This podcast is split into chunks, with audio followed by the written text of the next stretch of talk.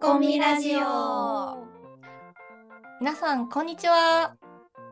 このポッドキャストではサイボーズの選考を受けようかなと検討してくださっている皆さんにカスタマー本部の中のコミュニティマーケティングという職種を知ってもらい興味を持ってもらえるよう実際に働いている私たちがその魅力を紹介しております。今回のホストは私サーヤが務めます。本日のテーマは新卒1年目メンバーと中途入社メンバーに聞く就職活動中のお話と入社してから感じたことですさて今日のテーマにぴったりなゲストをお二人お招きしましたそれでは早速お呼びしたいと思いますはいちゃんりょうさんこんにちは。こんにちは。はい。では、まず、こう、二人について教えていただければなと思うので、かいちゃんから簡単に自己紹介をお願いします。はい、ありがとうございます。青山楓です。カスタマー本部のファンコミュニティ推進部にで働かせていただいております。新卒1年目23卒なので今年の4月から入って働いております。で、マイブームはコーヒー飲むのも入れるのもすごく大好きで、お休みの日にコーヒー屋さんに行くことが好きで、自分でコーヒー入れたりとかもするのが好きです。最近はお昼休みにオフィスでコーヒー入れて、同期のみんなに飲んでもらう機会もありました。いいなあ行きたかった。誘われてない。また今度やるので来てください。はい、お願いします。お願いします。お願いします。コーヒーが大好きな新卒1年目のかえちゃんですね。はい。では、続いてりょうさん、お願いします。はい、高橋亮と申します。皆さん、サイボーズの中の人とか関わりのあるユーザーさんからは、亮さんと呼んでいただいております。と私はサイボーズの中途入社の社員でして、と2021年の6月に入社したので、サイボーズに入ってから丸2年、今3年目になっております。で、マイブームはベランダの DIY にハマっておりまして、えっと、うんウッドデッキみたいなものを敷き詰めて、あと、どうしてもベンチを置きたくて、ベランダに。ふるさと納税でヒノキのベンチを今年は買いました。すごい。めちゃくちゃあのベンチそのまま届いたから、ヤマトの宅配便のお兄さんがすごい重そうにしてて申し訳なくなりました。はい、よろしくお願いします。お願いします。え、すごい。え、そんなにベランダ広いんですか？うん、普通のあのマンションのベランダ。めっちゃ素敵な空間ができてますね朝コーヒーを飲むことが日課になっているので、ちょっとかえちゃんに今度コーヒーの小技を聞いてみたいなと思っております。ぜひ。素敵だ。ちょっと椅子が届いた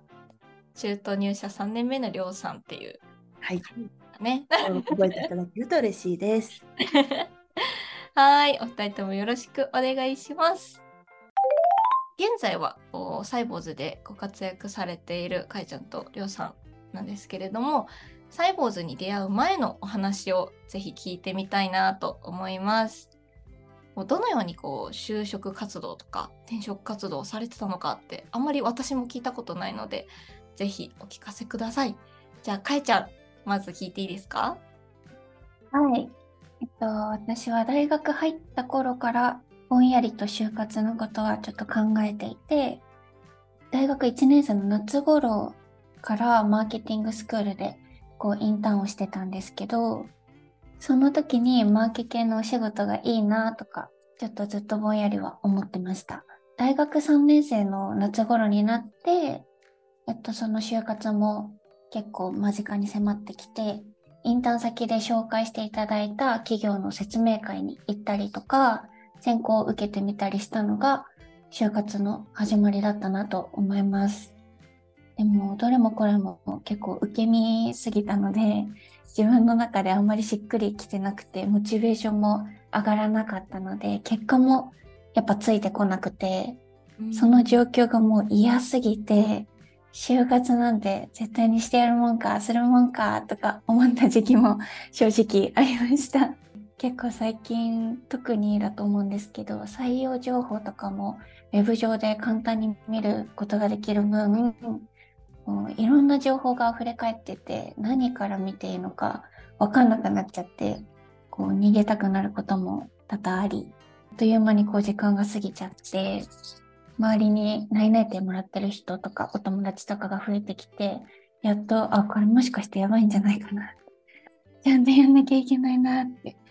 思ってやっとそれで就活を再開しました。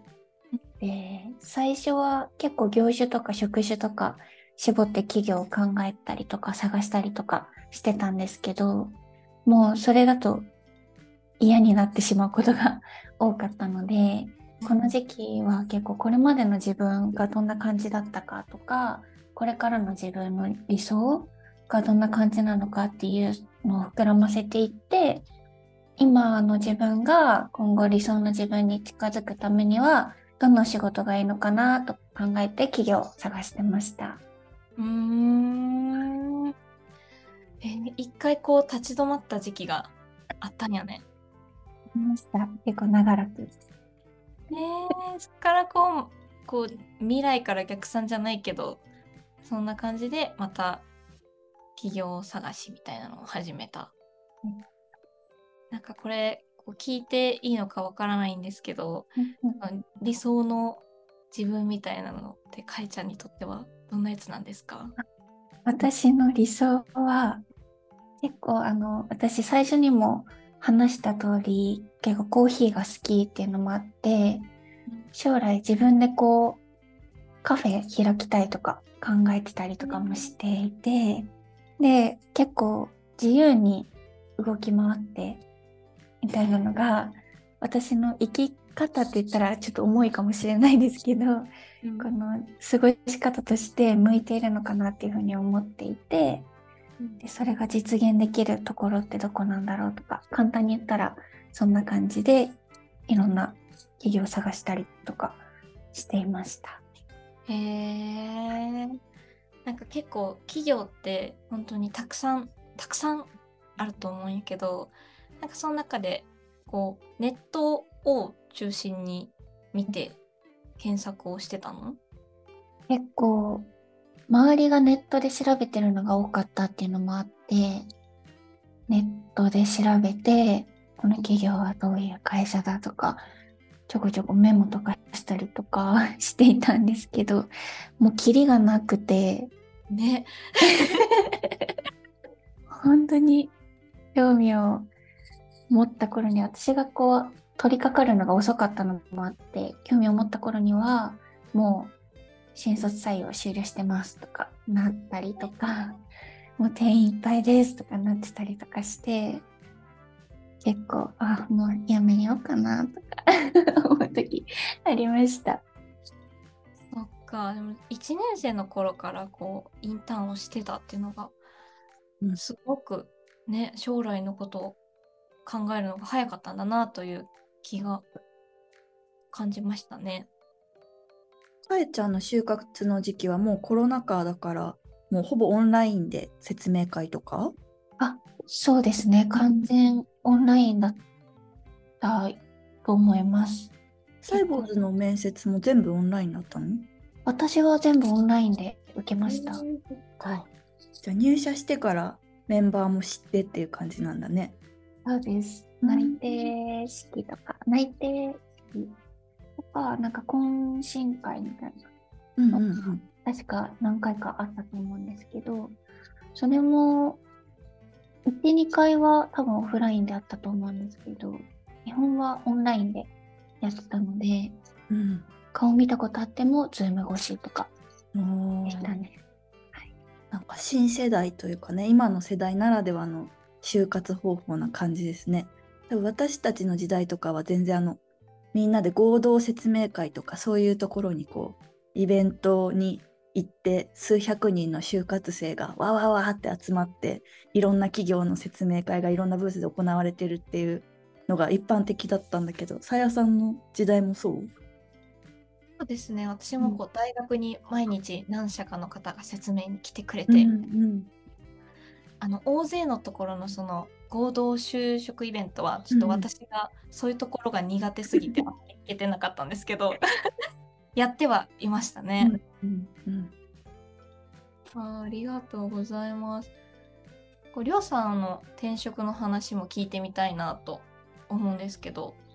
私はですね転職を今まで実は3社経験してますサイボーズに来るまで。で私はメディア業界にずっといてでメディア業界って転職のハードルが低いなっていうふうに私は印象を持っていてこう複数回転職する人とかあとフリーランスになる人っていう感じでこう結構人の流動性が高い業界だったんですね。なので私もこう次このメディアに関わってみたいとかあと自分の職域を広げたいみたいな気持ちがこうメラメラしてくるとじゃあちょっと次の会社行ってみようかなみたいな感じで転職したのでまあ3社ぐらい経験してます。で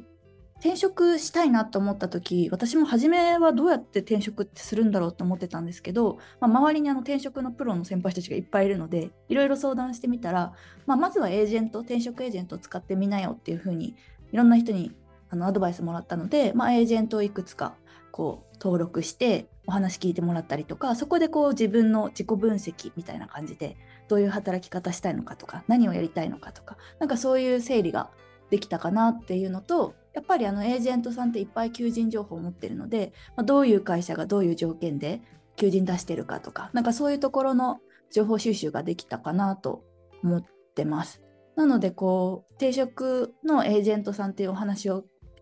こう聞いてくれる壁打ちしてくれる方とコミュニケーションを取ることでこう自分の志望動機だとかどういうふうに自分は働きたいんだっけみたいなところがブラッシュアップできたのでなんか転職って私あんまりマイナスなイメージはなくてこう自分の生き方とかを整理できたりとかそういう機会になるものだなと思って、えー、と転職をしてきてました。でうんサイボーズの時は私は結構決め打ちでサイボーズに行きたいって思ったのでエージェントは使わなくてサイボーズの採用ページの中にあのファンコミュニティ推進部の募集があったんでポチッとしましたね。もう決め打ちだったんですね、サイボーズの時は。そうなんかやっぱりなかなかこうファンマーケティングっていうのかなっていうのをこう一本で出してるというか専属でコミュニティマーケティングができる会社っていうのが少なくてあんまり聞かないですね。うんね最近ちょっとあのワードが世の中に出てくるようになってきたけど本当に最近ホットな感じだよね。うん。うん。話飛んじゃうかもしれないんですけど、うん。このりょうさんがコミュニティマーケに興味を持ったきっかけって何なんですか、えっとね、私がそのメディア業界にいた時はこう、まあ、マーケティングに携わることが多かったんだけどそういう時って結構こうウェブサイトの訪問者数 PV とかそういう数字でこうユーザーと向き合うことが多くてこう実際のユーザーさんと顔を合わせてっていう機会があんまりウェブメディアの場合はなくって。うん。であとその中で私が前職のメディアの時にここコミュニティを立ち上げた経験があって。でそういった時にやっとこうユーザーさんの顔が見えてあこういうファンの方がいらしてこういう意見を持ってるんだみたいなところとかで一緒にこうそのコミュニティを作り上げていくみたいなところとかすごい素敵だなっていうところの経験があってあ PV とかをたくさん集めるようなマーケティングじゃなくてユーザーさんと一緒に製品をより良くしていく広めていくっていう手段のお仕事ができたら素敵だなと思ってファンマーケティングにやりたいなと思って志望した感じです。へえ結構マスのメディアだったところから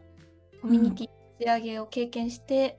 でそのコミュニティの良さにこう魅了されていったみたいな感じだったんですね。そうそうそうやっぱね PV ってそう100万とかさ1000万とか出て、まあ、そそれだけ見てくれるっていうのもすごい嬉しいなっては思っていたんだけどやっぱ顔が見えないとちょっと虚しくなるところもあって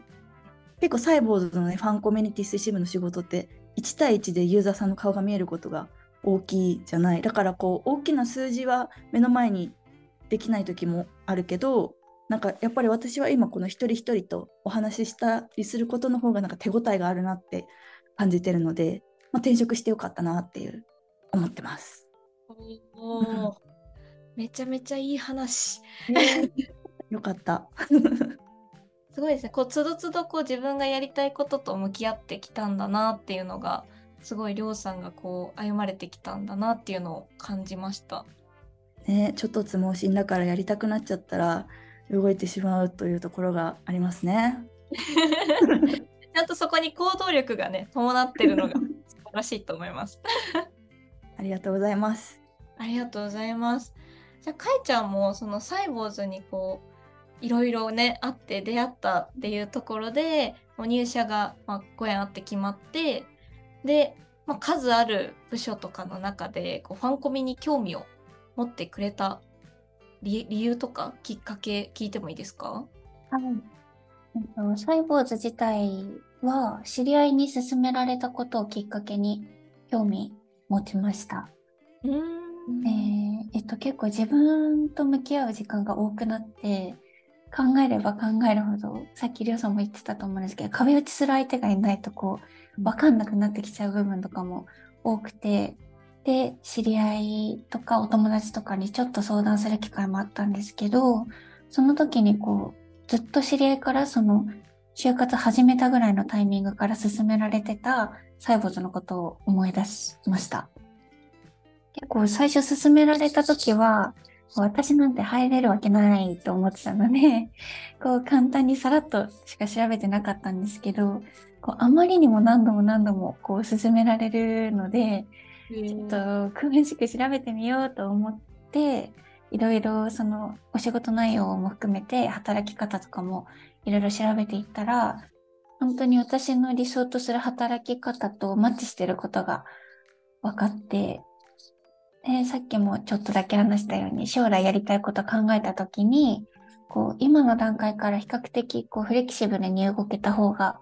いいなって思ったので結構そこが私の中では大きかったような気がします。でこのファンコミュニティ推進部に関しては正直入社前はあまり知らなくてうんでこの入社してからこう興味を持ったんですけど興味を持った理由っていうのも私そのマーケティングに興味があるって言ってたと思うんですけど最初はこうそのそれこそ広告打ったりとかなんかそういう花形って言ったらあれですけどこうあのいわゆるマーケティングみたいな。みんながマーケティングって言ってすぐに思いつく系のマーケティングをやるんだと思って生きてたんですけどでも入ってみてこういろんな部署の研修があって説明会とかもあってで聞いてみたところそのカスタマー本部その知ってもらった後製品を知ってもらった後のマーケティングの部門に興味が出てきてでその中でもファンコミュニティっていうのがこうお仕事内容が特にそのユーザーさんと近い距離で関わるのが多いなと思ってでユーザーさんも生の声を聞けるっていうのがすごく魅力的だなって思ったのと、まあ、そのお仕事内容ももちろんのことこうチームの方の雰囲気もすごい素敵ででうわここがいいなって思ってファンコミに配属希望を出しました。お お。今にまず止まらないですね。やっぱりこう、かえちゃんもこう、ユーザーさんと関われるみたいなところに、ちょっと強く興味を持ってくれたっていう感じなんですかね。そうですね。直接お話が聞けるっていうのがなかなかないなとは思ったので、興味がありました。うーん。ありがとう。じゃあいい話だった。りょうさんはなんかこう、ファンコミに興味持ってもらったきっかけっていうのは、さっきね、教えていただいたなって思うんですけど、うんなんかこう、サイボーズと出会った経緯みたいなのってうんうんうんだったんですか？と私はサイボーズ自体は2015年に認知していたっていうところがあってそれがあの、企業 CM で「大丈夫」っていう動画を見たのがきっかけでこれ結構バズったんだよね。あの今はもう公開されてないかもしれないんだけどこう働くママの忙しさみたいなところをこうショートムービーにしてる動画があってそれが当時あの業界じゃない人にも届く感じですごいバズっていてであサイボーズって IT ツールの会社なのに自社製品を直接的に宣伝するのではなくて働き方のこう問題提起みたいなことをしながらこう自社のビッションとかビジョンとかを伝えていくっていうやり方なんかすごい会社だなっていうふうに思ってその時にサイボーズっていう会社自体は認識はしてました。ただその私がいた業界が全然違う業界だったんで、まあ、自分にがその会社に入るとかそういうとこは全然その時はあの思ってなくてそこからこうだいぶ時間が経ってこう転職とかを考えてた時にこう私何がやりたいんだっけって時にこう自分の仕事がこう世の中にとっていい影響を与えるものでありたいなっていうのとあとさっき言ったようなこうユーザーと一緒にコミュニティとかっていう形で自社のプロダクトを広めていきたいっていうところがあったんで、まあ、これが合致するのあれ？サイボーズじゃね？みたいなのでまた23年前かに思い立ってここだって直感しました。なるほど。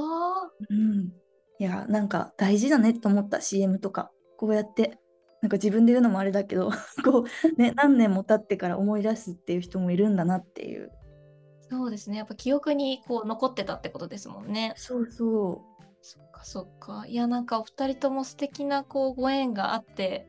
入社されたんだなっていうのをすごく感じました。ありがとうございます。こう実際入社されてみて戸惑ったこととか嬉しかったとかびっくりしたとかこうぜひ赤裸々に聞いてみたいんですがちょっとかえちゃん聞いてもいいですか？はいえっと大きく2つあって1つはこう社内のこと。先輩とのコミュニケーションとかに関することなんですけど、あの、私、ファンコミュニティ推進部が23卒が私しかいなくて、同期が誰もいないんですけど、こう、結構ドキドキで一人で配属されたので、ドキドキのままこう、あ、よろしくお願いしますって感じで入っていったんですけど、もう本当に一人も余すことなく全員が優しすぎて、もう誰に相談しても何でも答えてくださるので、これ困ってるんですとかすっごいどうでもいいようなことでも多分聞いちゃってると思うんですけど、皆さん何でもこう優しく答えてくださるので、こう環境に恵まれたなと毎日思っていて、すごくありがたいなと思いながら毎日働かせていただいていて、本当に私もっと結構パキシャキッとしないといけないと思っていたので社会人だ頑張るぞっていう感じだったんですけどこういい意味でのギャップが大きくてとても毎日楽しいなって思ってます。はい、かえちゃんの中では社会人になったら先輩はめちゃくちゃ怖いって思ってたの？え思ってました。ねなんか基本なんか否定ベースで入られるのかと思ってロジカルに話しなさいみたいなね。そうなんですよ。論理的にみたいな感じかと思ってたんですけど、こうふわっとした感じで質問とか投げちゃったりとかしても、もちろんフィードバックをいただくこともあるありますけど、こうすごい優しいし、もう本当に温かい環境で働けていて、毎日ありがたいなと思ってます。ニヤニヤですよね、これは。もう一つが、こう、社外のそのユーザーさんとのコミュニケーションに関することなんですけど、うん、結構そのさっき直接コミュニケーションが取れるっていうのが魅力的だなっていうお話をしたんですけど、実際にこう何度かイベントとかで関わらせていただくことがあって、ユーザーさんに実際に会って、このお話を聞く機会もあったんですけど、こんなにも製品が愛されているんだなっていうのをこう目の当たりにしたというかこう製品のことを好きで会社のことが好きでっていう方がこうたくさんいらっしゃってその方々がその愛を皆さんに伝えるためにこれをしていますとかいうのもあったりとかしてこんなにも愛されているんだなっていうのをこう実際に直接ユーザーさんから感じ取ることができるっていうのがすごい嬉しくて、ぜひこのファンコミュニティ推進部だからこそこう知れることもあると思うので、こうこの皆さんユーザーさんの熱量とかを他の部署の方とかにも伝えられたらいいなと日々思っております。いやなんか本当にそうよねなんかもうユーザーさんの熱みたいな愛みたいなのを感じるのがこのファンコミのすごくいいところだなってめちゃめちゃ思います。共感です。ありがとうございます。えりょうさんはどうでした？私はサイボーズに入社してこうカルカルチャーショックというかあ全然今までの自分のやり方と違うなって思ったところがこう企画の考え方コンセプトの立て方みたいなところで結構誰に何とみたいなところをめちゃくちゃ大事に考えるところがあるなと思っていて結構私の今までのやり方だともちろんコンセプトも考えるんだけどそれよりかはこうなんだろうな例えば見せたい特集とかがあった時にこうどう届けるかとかどう面白く見せるかみたいな方に結構頭が行きがちでじゃあその企画ってそもそも何でやるんだっけみたいなところってそんなに正直考えて考えって考えて考えてみたいな考え抜いたことなかったんだけどなんか結構サイボーズに来てからはこの企画やりますってなった時にそれってどうどうしてやるの？みたいな目的みたいなところをすごく深く掘り下げられることが多くてあなんかやっぱりサイボーズってそこのなんかどう届けるかの手前の部分のなんでそもそもそれが私たちにとってユーザーにとって必要なのかみたいなところをめちゃくちゃみんなで議論しながらの何かを作っていく会社だなっていうところはすごいショックというかあのあこんな風に考えて作られてるんだっていうのはびっくりしたところでしたね。うーん。うん。うん確かにこうなんかこう議論が飛んでいっちゃった時もそもそもなんでだっけ？みたいな話よくありますよね。ねなんかに逃げないというかね本質に一回戻るみたいなところとあとサイボーズってこう質問責任と説明責任って言葉合ってるよね合ってます。があるじゃないですかだからこう全員がこうなんだろう言いにくいというかなんでこうこうなんだろうって思った時に質問がしやすい文化みたいなこう誰も置いていかないみたいな議論でっていうところもすごい根付いててちゃんと質問みんなするしそれに対して答えもちゃんと説明するしっていうことでなんかディスカッションがちゃんと穏やかに進んでいくっていうかそこはなんかすすごいいい文化だなと思ってあの私も早く馴染みたいなと思ってました。おお。かいちゃんもなんかやっぱその辺は感じる？出ますね。皆さん、すごい細かいこととかでも質問してるので、私も、あ、こういうことでも質問していいんだとか思えたりするし、それに対する回答もすごく丁寧なので、こうなんか、小さな疑問とかも逃さずにディスカッション進められるのがすごいなといつも思ってます。うん。お二人ともこう嬉しい方のカルチャーショックみたいなお話をいただきましたね。ありがとうございます。はい。いやもうなんかこの話3時間ぐらいまだ喋れそうなんですけど、ちょっとね、一旦終わろうかなと 思います。はい。で、次回なんですけれども、あの、なんと、りょうさんとかいちゃん、お話引き続き聞いていきたいと思います。はい。はい、ちょっとさすがに3時間は話せないんですけれども、ちょっと引き続きこうお仕事の話とか聞いていければなと思っております。では一旦ボリューム6ですかねはこちらで終わりたいと思います。では次も楽しみにしていてください。最後まで聞いていただきありがとうございました。本日のお相手ははい。りょうさんさやでした。それでは皆さん、またねまたね